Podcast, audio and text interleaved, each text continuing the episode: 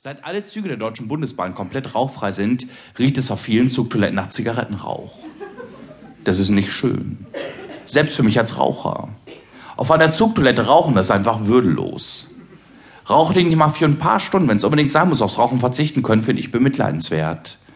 Genauso wie Nichtraucher, die, wenn es unbedingt sein muss, nur mal ein paar Stunden selbst rauchen können. Sowas ist innere Schwäche. Fakt ist, ich kann sehr viel länger nicht rauchen, als ein Nichtraucher rauchen. Mental gesehen bin ich also doch der Stärkere. Aber weil ich jetzt auch wieder nicht mit meiner mentalen Stärke angeben will, habe ich mir dann doch einen schönen Plan gemacht, wo auf jedem Bahnhof, auf jedem Gleis die letzten Raucherpunkte sind. Diese hübschen gelben Quadrate, die man überall hingemalt hat. So kann ich vor jeder Station schnell zur richtigen Stelle im Zug rennen, dann rausspringen und da japsend ein paar Züge nehmen. Das ist sicher sehr viel würdevoller. Und auch gesünder. Man hat Bewegung und frische Luft.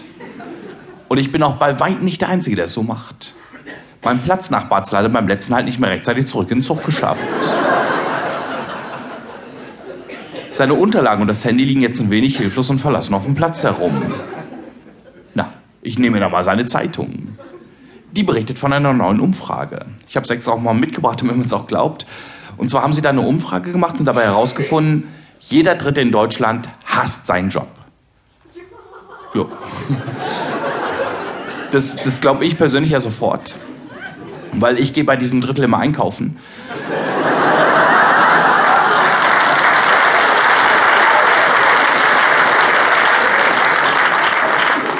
Aber das ist gar nicht der wirklich wesentliche Grund, weshalb ich diese Umfrage mitgebracht habe. Der wesentliche Grund ist eigentlich diese kleine zweite Grafik, die da auch noch ist. Die sieht man jetzt praktisch gar nicht, aber ich habe sie trotzdem mitgebracht, damit man sieht, da ist noch eine. Und, und zwar haben sie für diese kleine zweite Grafik, da haben sie dieses Drittel der Deutschen, die ihren Job jetzt wirklich aufrichtig, von Herzen hassen. Die haben sie dann nochmal gefragt, ob sie denn, wenn sie die Möglichkeit hätten, ihren Arbeitgeber wechseln würden. Und daraufhin hat eben wieder ein Drittel gesagt, nö, wieso? Fand ich sehr überzeugend. Weil es eben auch wirklich jetzt mal richtig schön zeigt, nur weil man etwas wirklich aufrichtig, von Herzen hasst, heißt das noch lange nicht, dass man damit unzufrieden ist. Eine Nichtraucherin hat den Schaffner alarmiert.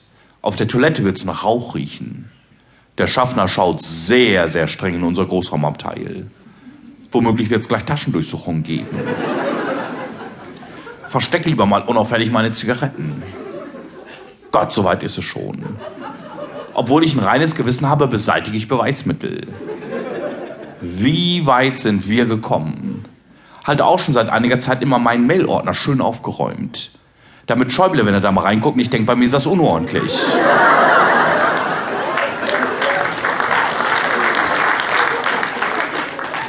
Das Handy meines wohl immer noch am Bahnhof Leipzig rauchenden Tischnachbarn klingelt. Och, da geh ich doch mal ran. Vielleicht kann ich helfen.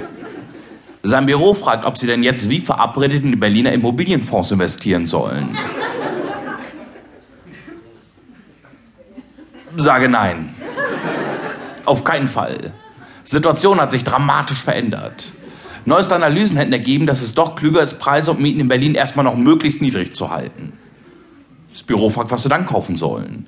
Müssen doch jetzt die Spekulationsgewinne vor der Bankenkrise retten.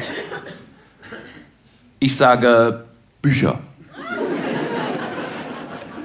Sie sollen Bücher kaufen. Jede Menge Bücher. Speziell von Horst Evers. Sollen alles aufkaufen, was sie kriegen können. Das Büro fragt, ob ich mir sicher bin.